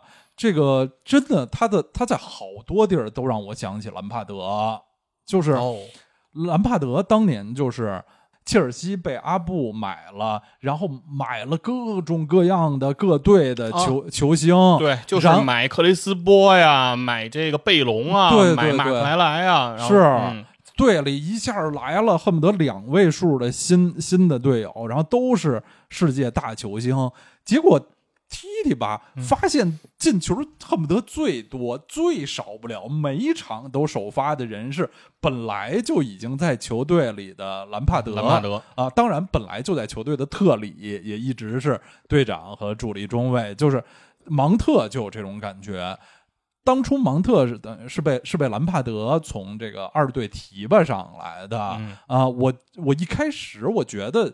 其实只是因为那时候切尔西队受这个转转会禁令啊，是必须不让买人，对，必须得拔苗助长似的提拔一点自己的人。我没把他当成一个可以什么嗯踢出来的一一个球员，结果发现就是这两年切尔西这个禁令过后也买了大肆买了很多优秀的球员，但是越踢好像其实最。不可缺少的人，在关键场次最值得依靠的人，反而是他们自己培养的这员小将。对，芒特也号称斯坦福桥太子啊，对，嗯好像我看刚刚也是被切尔西是队内啊还是球迷评评选为最佳球员。哎本赛季的本赛季切尔西最佳球员对最终投票投的给的是芒特，是嗯，是在啊本赛季英超里贡献了六球五助攻，是嗯啊，而且真的是心理素素质特别好，大就是他的大场面不发怵，他的啊。心理素质和他的年龄极不相称。对啊，他今年只有二十二岁，二十二，岁但感觉是一个阅尽千帆的老将一对般，对对嗯。是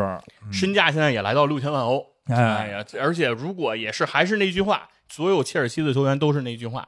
如果在月底的欧冠上啊，如果继续夺冠的话，那他们所有人的身价也好，他们个人的这种阅历也好，个人的这种对于足球的理解可能也好，都会再上一个台阶。是啊，是是是啊，也是大英未来的帝星啊，是啊，嗯，大英帝星。是那 说完了切尔西的太子，哎哎，接下来咱再点一个，哦，哎，曼城太子，哎呦，哎，太子们都得登场了。哎。福登，哦，这个福登啊，真是本赛季也是大放异彩。其实福登成名有几年了，就是他代表英格兰青年队踢世青赛啊什么的，就已经成名了。其实，在两三年前，曼城的媒体啊，就有好多像球迷什么的呼吁瓜迪奥拉给他更多的机会。哎，你怎么不让福登上啊？什么福登在一队，你怎么不让他上场？有点埋怨瓜迪奥拉。但事实证明啊，还是人瓜迪奥拉有水平，他对福登的这个使用是这么循序渐进的，没有一开始就给他很大的责任、很大的压力，慢慢的在这几年让他的出场时间越来越多。到了本赛季，曼城非常漂亮的英超夺冠，就是呃，很多人都说今年曼城的这个夺冠啊和往年不一样，就是一个是他们的打法在，尤其是在前前半赛季更加注重防守，不是那么急于全场紧逼，彻底要把对方压死。然后另一个出人意料的地方就是。在本赛季曼城夺冠表现最好的中轴线上的这几位球员，后卫是这个新援葡萄牙人卢本迪亚斯，中场是之前若干个赛季在球队里只是一个普通一兵的这个德国人京多安，京多安啊是球队的最佳射手，然后在前场实际上风头远远胜过了呃像。热苏斯、阿阿奎罗、斯特林，对斯特林的是这个英格兰小将菲尔福登啊。不论在英超还是在欧冠的比赛中，福登都是球队这个前场的这个大场面先生。对，所以说有一个说法，说福登远强于毕费。呃，在本赛季确实是这样的。在本赛季确实是这样的，对，而且福登其实我觉得瓜迪奥拉对他的使用确实如这个刀老师所说啊，他不是一个说一味的说给他揠苗助长，说给他扛上特别重的这个重任。对，其实，在本赛季中，福登一共有二十七次登场，嗯，但其中其实只有十六次首发。哦，那也就是说，他一共取得这八球五助攻，其实都是通过这种有限的出场时间之中来获得的。对，他的效率是非常高的。是。另外，在英格兰国家队最近有五次出场之中，他就奉献了两个进球，两次助攻。哎呦。啊，所以说这名球员其实他的在有限的出场时间内，我觉得他的发光发热还是非常璀璨的。对，他在主要是边锋嘛，他在前场两个边路的突破都非常犀利，然后临门一脚也是有那种特别钢铁的神经啊。我记得他有一些就是看上去不太可能的小角度，他就愣射，然后就愣进。是。好，两位太子咱们介绍完了。哎呦，那接下来咱们得请出这个整个英格兰中场身价第一人哦，是谁呀？身价已经上亿啊，达到一亿欧的哦，右边锋哦，桑乔哦，桑乔身价都这么高了。多特蒙德右边锋桑乔现在身价已经到一亿了。哎。这是桑乔第一次出现在大赛吧？啊，对，因为他没有打俄罗斯呃世界杯，这是在英格兰球员里成长轨迹非常奇特的。对，只有二十一岁的桑乔，但有点叫什么“墙外开花墙内香”。对对对，从来没有踢过英超。嗯啊，所以在德国成长起来，是在多特蒙德这么一个欧洲最著名的培养年轻攻击手的球队。队里哈兰德呀，什么包括英英格兰自己的这个贝林厄姆小将，然后美国人小雷纳什么，他们这么一些这个小鬼当家。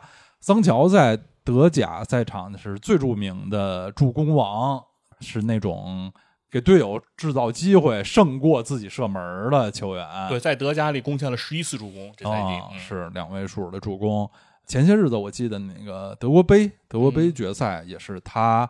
和哈兰德都是梅开二度啊，帮助多特蒙德获得这个德国杯。对，只有二十一岁啊，是现在感觉真是前途不可限量。对，这个这两个赛季一直传说曼联对他非常感兴趣，但也是因为身价太高啊。嗯，本届欧洲杯将是世界球迷第一次在大赛啊看到这名，其实也成名了有一些年的这个球员。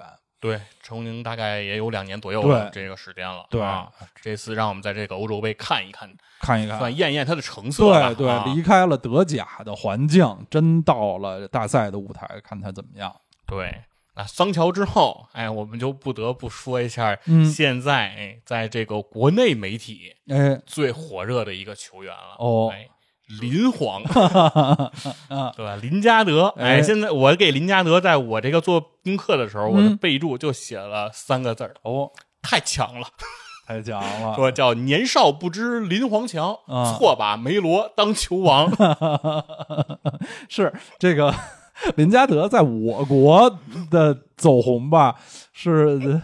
非常有趣啊！大家有一点恶趣味的，是前几年真的是恶趣味啊！就是其实前若干年，林加德是典型的那种，他要不在曼联，他根本进不了英格兰队，就是老觉得他是就是大波轰的，他因为是个曼联球员，那也带上他吧，他也有一点儿特点，有一点豪门出身，对，有一啊点儿水平，然后见过大场面，对，有的时候在那种什么四比零、五比零的比赛中，他能帮着进一个第四或者第五个球的那种球员，其实是有点被大家讽刺他。这也过了若干年，前两年他在曼联队也是挺挺被边缘化的，嗯对，踢不上了，对然后本赛季被租借到铁锤帮，嗯，就突然就嗨了，挪死，人挪活，真的是嗯。啊，真的是。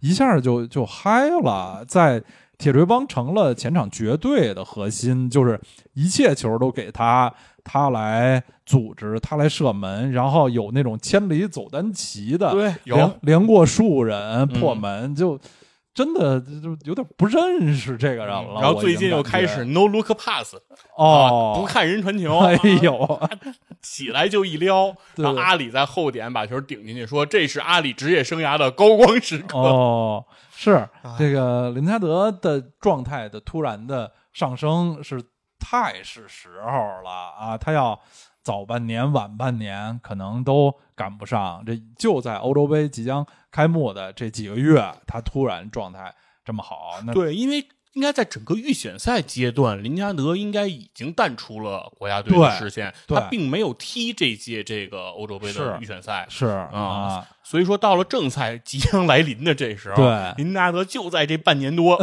我的天，感觉真的是时来运转。是啊。现在西汉姆当然是特别希望能把他留在队内，嗯。但是好像曼联要价也比较高啊，他工资也比较高。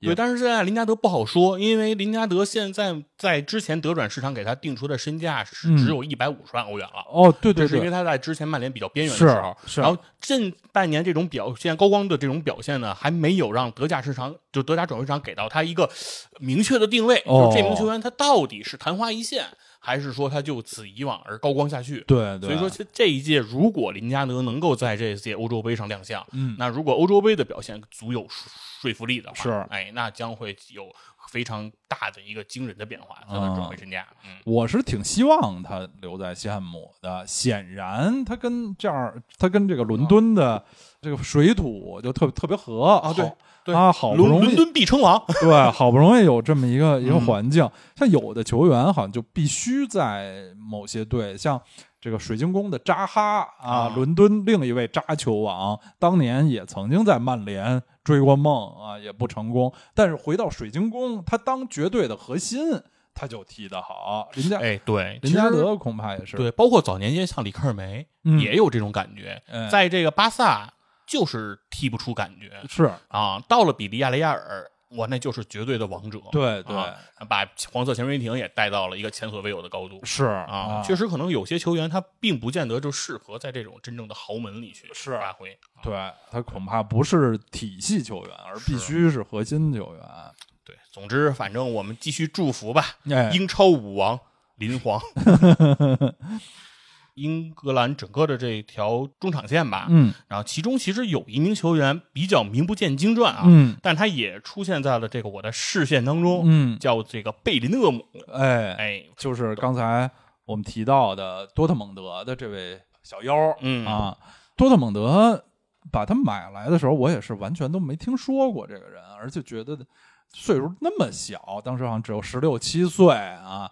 就是以为是为未来为二队准备的，但是本赛季在多特蒙德也获得了不少机会。我曾经以为这种年轻的、岁数特别小的攻击型球员都是边锋啊或者什么的，但是贝林厄姆好像是一个中前卫，对，是一个中前卫，是一个比较全面的球员。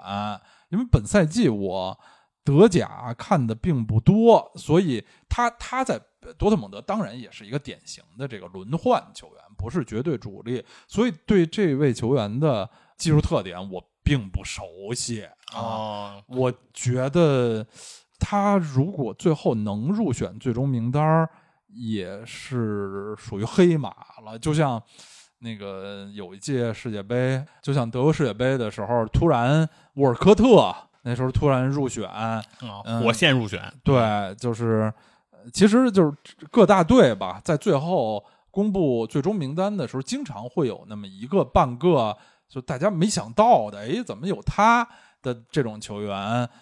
有的时候是因为大部分的球员啊，呃，成名太久，技术特点什么的被大家比较熟悉。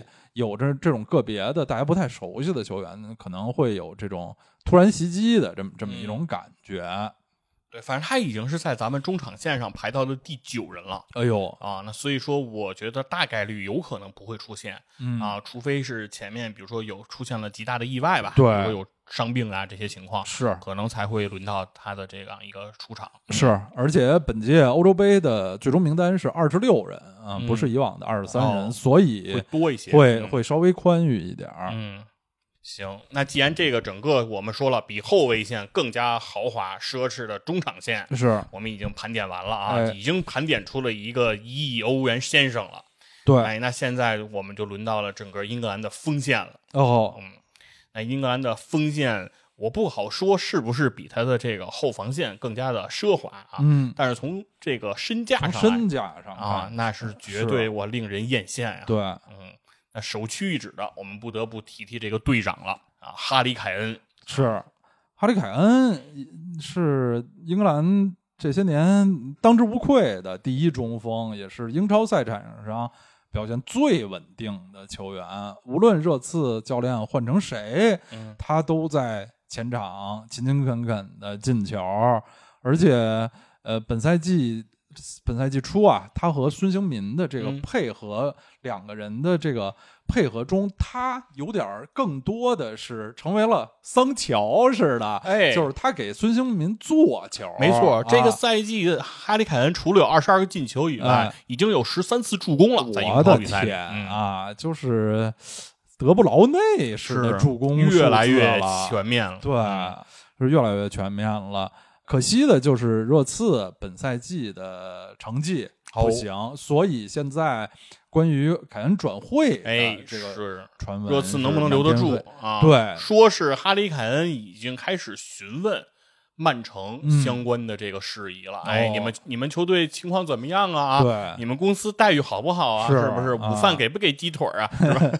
需不需要一个纯中锋啊？嗯啊，因为其实之前若干年曼城曼城经常打无锋阵啊，嗯现在阿圭罗也要走了，他们要不要一个纯中锋？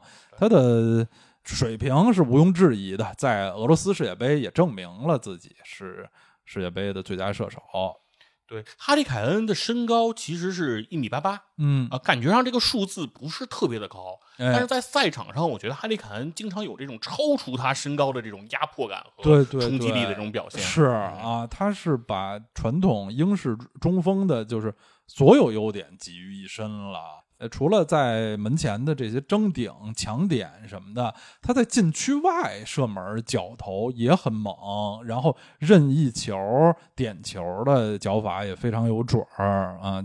现在也不过是二十七岁，对啊，是很还是很年轻啊，对正值当打之年。确实是大英之宝。对，身价也是整个英格兰这支代表队里最高的球员，现在的身价已经到了一点二亿欧哦，啊！而且在他的采访中啊，刚才我们也谈了好几次霍太公嗯，啊，说这个霍太公这个带的英格兰成绩并不好，对，但是我觉得霍太公呢最大的贡献其中之一就是挖掘了哈利凯恩。哎，知人善任。嗯，哈利凯恩也非常感谢霍奇森给予他英格兰代表队首秀这样一个机会，是，哎，自此坐稳了这个英格兰正印中锋的这样一个角色。嗯，前两天刚传出消息，霍太公本赛季结束后将离开水晶宫，嗯。有可能就此退休了，因为也七十三四岁了哎啊，确实是还是给大家留下了非常多的这个美好的东西的这么一位这可敬的老霍太公，我觉得早就该退休了。二零一七年，我到老特福德去看的那一场英超比赛，哦哦。就是曼联打的水晶宫，哦。然后穆里尼奥把老爷子给虐了个四比零。哦然后，老爷子赛后站在那个场边的那一个情景，我当时还拍张照片嘛，哦，给我感觉就是老爷子不容易。是是是，执教水晶宫已经四个赛季了，一直稳定的保级，这本身就已经是胜利了。是啊，然后接下来的这个要盘点的这个锋线球员，嗯哎，是快乐先生，哦，快乐足球的这种哦继承者、是吧？嗯巴洛特利之后最快乐的一名球员，嗯，斯特林。斯特林其实本赛季曼城夺冠，斯特林在球队中的重要性，我觉得实际上有所下降。就是他在前场的风头被像马赫雷斯还有福登有点压过了啊，没有前两个赛季那么锋芒毕露了，而且也确实是又出现了一些比较多的这个错过机会的例子。单刀不进啊，对嗯不拉不拉的，是嗯从前两个赛季看啊，斯特林的水平是是绝对够的。他在前场边路的扯动、突破啊，在英格兰球员里还是非常有特点的，而且也其实感觉斯特林好像也是打了好几届大赛，是英格兰队里的一个很有经验的球员了。一看也不过二十六岁，对，就很年轻，他很年轻，可嗯见这一届英格兰队的这个这些球员啊，他们都成名非常早。是。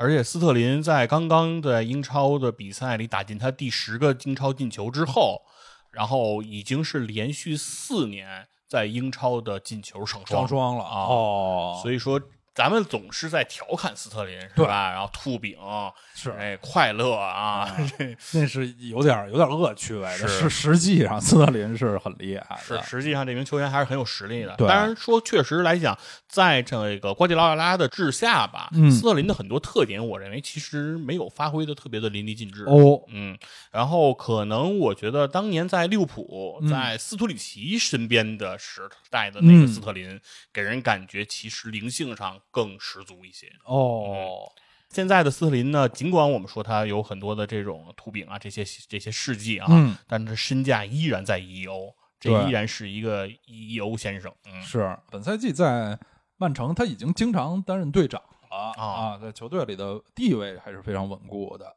那这个凯恩和斯特林之后，嗯我觉得排在锋线第三号人物，就轮到了我们曼联的拉什福哦，拉什福德。拉什福德在英格兰队的成名，应该就是上届的法国欧洲杯，当时他好像是宣布名单的时候的一个一个惊喜，因为当时他好像只有十八岁吧，对，啊很，年轻。就是在曼联，也就是刚刚打上比赛，打上英超，结果在法国，他成了其实英格兰队非常少的亮点之一，是英格兰队场上真正的就是一上场就能给对方施加压力的球员，比当时的一些那个成名的前锋表现都更好。当然，呃，和欧洲杯。法国欧洲杯五年过去，拉什福德在曼联的这个地位已经已经非常稳固了，早已是曼联的十号，在英格兰代表队和曼联都是非常不可或缺的球员了。对，而且我是在现场，因为看的那场英超比赛嘛，哦就是呃曼联对水晶宫、嗯那场比赛里，拉什福德就是首发上场，哦，而且在那场比赛里能够感受到拉什福德那种冲击力，哎，比我们在电视上是看拉什福德那种冲击力要更加的可怕。对对对，而且能感受到拉什福德这名球员真的是有优点，嗯他真的是不犀利。哦就是因为在我们在电视转播的时候啊，嗯并不能准确的看到每一名球员的状态。对对，因为很多时候是跟着球走。跟着球走，对，啊但是拉什福德在整个比赛中状态中，其实是满场都在不惜力的奔跑，哦，从防守到进攻，哎，哦他真的随时随刻都保持着那种专注和拼命的状态。哎，哎，而且每一次基本上有的时候感觉是毫无机会，或者说你感觉这个球是不会传给他的，嗯但他依然在做全力的冲刺嗯啊！这个还是一个非常令人觉得敬佩也好，或者说是欣喜也好的这样一个球员。哎，哎，而且本赛季在英超里也是拿到了十一个进球和九次助攻，可以说是一个比较全面的球员。对，尤其是在本赛季欧冠里的表现啊，虽然曼联在欧冠里的表现并不见得非常的令人满意啊，嗯，但是拉什福德的表现在欧冠里效率极其惊人，哦，一共出场六场比赛，打进六个进球。哦，是。虽然曼联在前场还是一想人才济济，颇有一些球星，但是我一想总觉得拉什福德应该相对来说是其中位置最稳固、打比赛最多的。好像每场比赛可能教练一想，就是他是最前场不可缺少的球员。嗯，没错。但是拉什福德呢，最近也是爆出了一个新闻、哦，啊，是和自己相恋八年的女友分手了。哎呦啊女友叫露西亚·路易啊，这样的一哦个名字，应该也是一个南美裔啊，这样一个女性。然后应该是和拉什福德应该是很很小的时候就青梅竹马在一起在一起的这个初恋女友吧。哦，然后现在也是刚刚宣布分手啊，哎不知道这种情变哈，不知道会不会影响这个对。拉什福德接下来的大赛状态。啊，不知道是沉浸在悲痛中，还是 突然哀兵必胜啊，化悲痛为力量，我我以为是获得了新生，反而挺好 我啊，就解放了。啊，或也也没没没准儿，未必可知。好。嗯。接下来其实还有两位算是不是那么令人熟悉的球员吧，哦，一位就是勒温啊，哦今年埃弗顿表现非常令人惊讶的这个表现啊，其中跟这勒温是分不开的。对对对，这位这个多米尼克·卡尔维特·勒温是埃弗顿自己培养的年轻的中锋，应该也是一名黑白混血的球员，嗯卷发啊，本赛季主要是梳一个马尾辫儿。他是现在这支英格兰队里最典型的头球轰炸机。哦，他是英超赛场上应该是过去这两个赛季头球进球最多的人啊，他是那种离门特别近啊，就是对离对方球门特别近的前锋，和对方的后卫进行那种贴身的搏杀啊，哦，呃，门前头球抢点，当然脚的抢点也不错。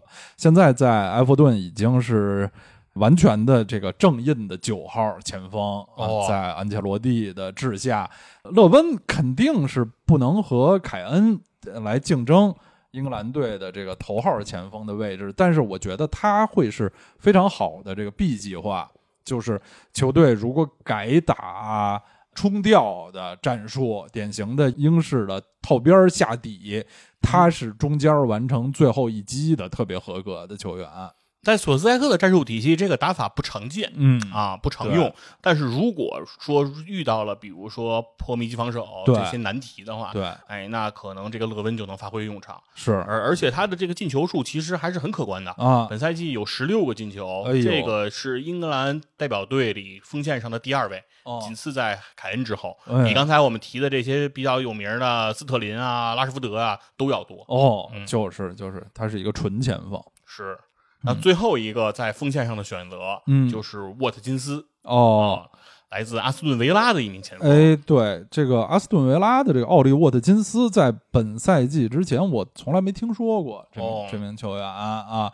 阿斯顿维拉从呃次级联赛买的这么一名哦，球员，新挖掘出来的对新挖掘了球球员，其实也并不是岁数特别小，其实二十五了。对他比勒温还大呢，嗯。但是因为在英英超赛场是新人，就是让我第一次认识。他的成名作，就是本赛季前半段吧，阿斯顿维拉有一场打了鸡血似的，好像七比二之类的比分胜利物浦，哦，他上演了帽血虐利物浦啊，他上演了帽子戏法哦啊，在维拉他是锋线的绝对主力，不过他和勒温的一大区别就是勒温很少一场比赛，比如帽子戏法儿或者什么他是勒温是细水长流，总能进一个什么的。沃特金斯呢是要不是就好多场不进，然后一下上演一个帽子戏法儿，就是他的进球总集中在若干场，离三度比较大。对对对，嗯不是特别稳定的。是本赛季反正贡啊献了十三个进球，还有嗯五个助攻。但是感觉上可能这十三个进球啊，仔细一捋，可能也就是那七八场。呃对对，是在呃英格兰队中锋的顺位上，他肯定是会排在凯恩和勒温之后的。嗯，是嗯，估计应该感觉上说大概率啊，在这个欧洲杯上，如果一切正常的话，我觉得可能也是捞不到太多出呃，场机会。对，嗯，对，基本上差不多。刀老师还有这个比较新锐的这个锋线的哦发，现吗？我补充一位、哦呃年轻的边锋啊，哦还有新人对，其实大家应该也有感觉，我们说了这么多的球员，好像没有一位来自阿森纳的。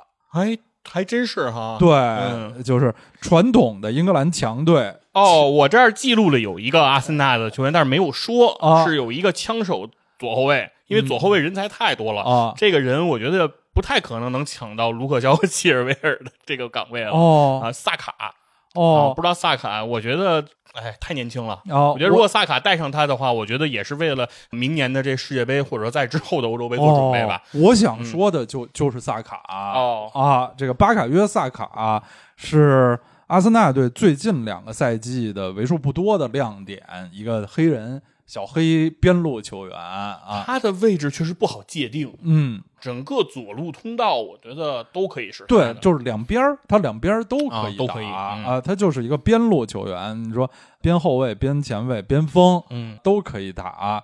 在阿森纳队表现特别疲软的本赛季，萨卡显得有点像一六年欧洲杯上的拉什福德那种的，就明显感到阿森纳队有一个人没有放弃，有一个人一直在努力在突破，就是这个萨卡。当然，英格兰队的边路好手挺多的啊，嗯也不缺他这么一个啊。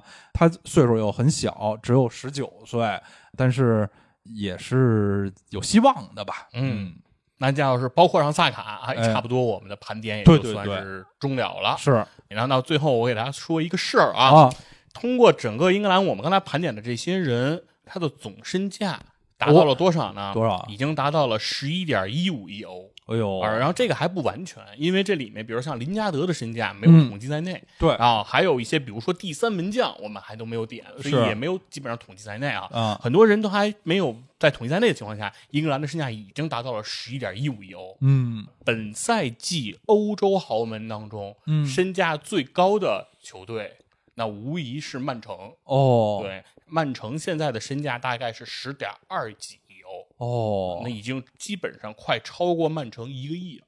哎呦，就是光从身价来看，真的是非常可怕的。但是大家啊，也得留个心眼儿，就是这个英格兰球员的户口本溢价啊，对对对对，英格兰这个是因为英超它有要要求，嗯就是本土注册必须达到多少位，对然后自己俱乐部青训又必须达到多少位，然后如果说你有再多的外援，你自己的这个本土这个不够，你没法报名。嗯哎，所以说这个也是英格兰只要是有户口本的球员，身价都水涨船高。对啊，确实是从正面上说，是英格兰队现在是处在历史上人才非常兴盛的一个时期。然后他们经过这个一八年俄罗斯世界杯的锻炼，这几年的呃，无论是欧国联还是这个欧预赛，表现都很好。今年的三场世界杯预选赛，他们踢的也都很好。这几年他们有过好几次在历史上相当于捅破窗户纸那种的胜利，比如赢过西班牙，赢过比利时，这都是前若干年英格兰队一直很难击败的这个强大的对手。是，总之呢，反正这次英格兰呢，我觉得在小组吧，咱们正好也说说小组赛，。咱们看看他们的小组的对对手。然后小组呢，这次非常巧，非常巧，英格兰分在了 D 组，和苏格兰同组。哎，是对，这个就相当于说中国跟中国香港对啊 同，组了。这都是老对手，已经有二十多年没在大赛中相遇过了。上次还是九六年的欧洲杯，欧洲杯，当然，这他没有相遇的主要原因是因为苏格兰队已经 九八年世界杯后就再也没有进入过大赛了。对嗯苏格兰老不来。然后对零八年英格兰说：“那我也不去了。是上届欧洲杯本来差点儿是一个这个英伦球队大团圆，因为英格兰、威尔士、哦北爱都去了北爱尔兰、嗯爱尔兰都去了是啊，就缺苏格兰”。是，就本届呢，呃，苏格兰来了，北爱和爱尔兰都没来。嗯嗯，那个岛没来。嗯，对，英格兰队这次占有很大的主场之力对。啊。然后是淘汰赛的第一场不是，哦就是他们要跟 F 组的第二，如果就假如他们是 D 组第一的，他们要打 F 组第二。如果打那场比赛不是，但打完之后的那一场再之后又都是，哦，它应该是这么一个那就是如果英格兰队本届成绩好的话，就是他们可以说是在一届实际上没有东道主的欧洲杯上最接近东道主的球队了。哎对没当然错前提是他们自己争气的话，是因为他的三场小组赛都会是在新闻布利来进行哎比赛。主场作，战，然后他的这个对手，刚才我们点了一个苏格兰，然后另外一个就是捷克哎和克罗地亚。对，当然，对于捷克来说，我觉得英格兰的心理优势是非常大的。嗯，因为刚才刀夫老师也介绍了，是在这个预选赛里，其实就面对了捷克。对对啊，两回合其实打捷克，然后净胜球也非常高。对，啊，所以说我觉得再次面对捷克，我觉得英格兰肯定是没有任何的这种害怕的情绪。是嗯啊，捷克甚至在这两年的比赛中是踢不过苏格兰的。苏格兰队在去年都曾经在欧国联中两胜捷克，呃，英格兰队对捷克的优势应该还是还是比较明显的。然后就是世界亚军克罗地亚是吧？嗯克罗地亚啊，克罗地亚队其实世界杯结束后啊，这几年实力是略略有下降的啊。又老了，对，因为他们莫德里奇又老了，对对对，呃，他们的功勋老将最主要的其实就是莫莫德里奇还在留守了，嗯像满洲基奇、嗯啊、拉基蒂奇一些人已经告退了啊。现在克罗地亚在经历一个新老交替的一个时期，不是是一个换血的过程。对，不是历史上最好的时期了。本身一八年克罗地亚在半决赛中淘汰英格兰，最后打进决赛也是百年不遇的一个奇迹了。所以英格兰队按理小组出现或者小组第一出现，应该是希望很大，顺理成章的，啊是看看 D 组这个球队啊，英格兰、苏格兰、捷克、这克罗地亚，嗯，再看看他们在淘汰赛要面对的那个 F 组的这个对手，哦再看看那边是什么德国、哦，法国、葡萄牙，葡萄牙哦，那是最对吧爽的那组啊，瞧瞧那个组，再瞧瞧你这个组。哎，对对对，所以说，就是如果英格兰能够拿到小组第一的话，嗯就会对阵的就是 F 组的小组第二。小组第二啊，哎呦那可能那一战其实是对英格兰我认为最大的一个考验。最大的一个，考验，因为无论是德法还是葡萄牙，嗯其实在实力上，英格兰可能都没有说百分之百战而胜之的信心。嗯，对。其实我个人是很希望英格兰队能打出好成绩的，因为好多年没见过了，也是啊。其实一八年多年没见过了，一八年世界杯他们的这个四强吧，是很大的突破了，但是其实，在竞技成绩上不是那么有说服力，因为嗯他们在出现以后，两轮淘汰赛是我记得是点球击败哥伦比亚，对，然后是胜瑞典。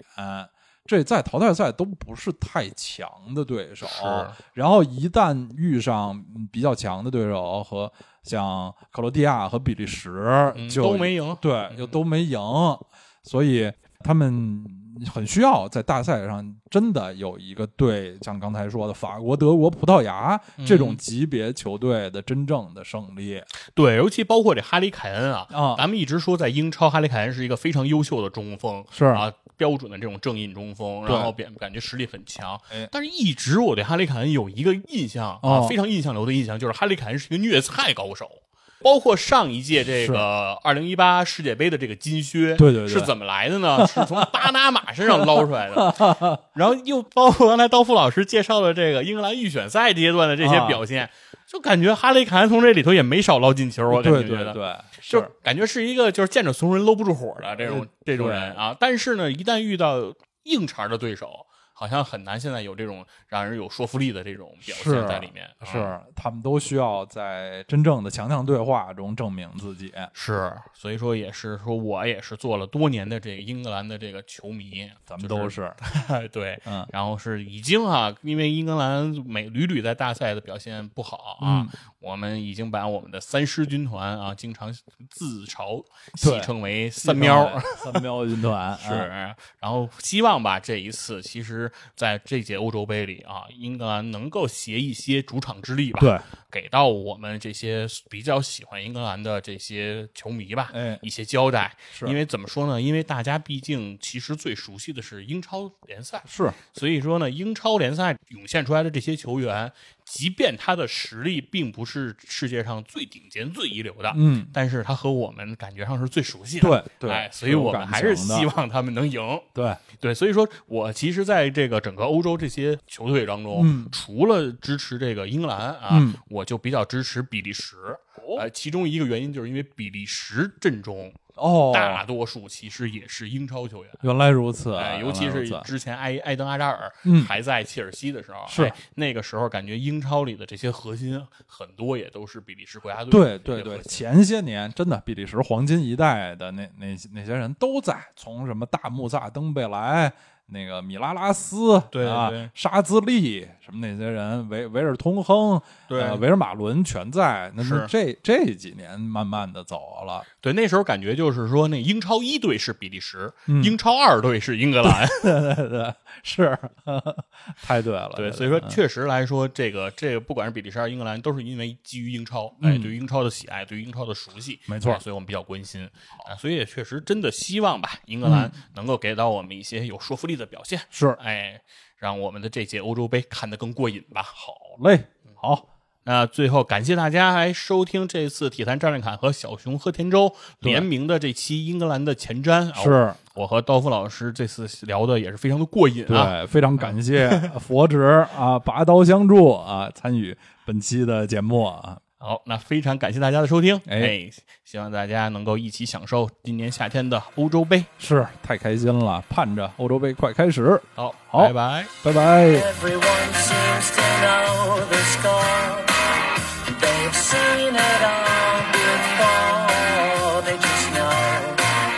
So sure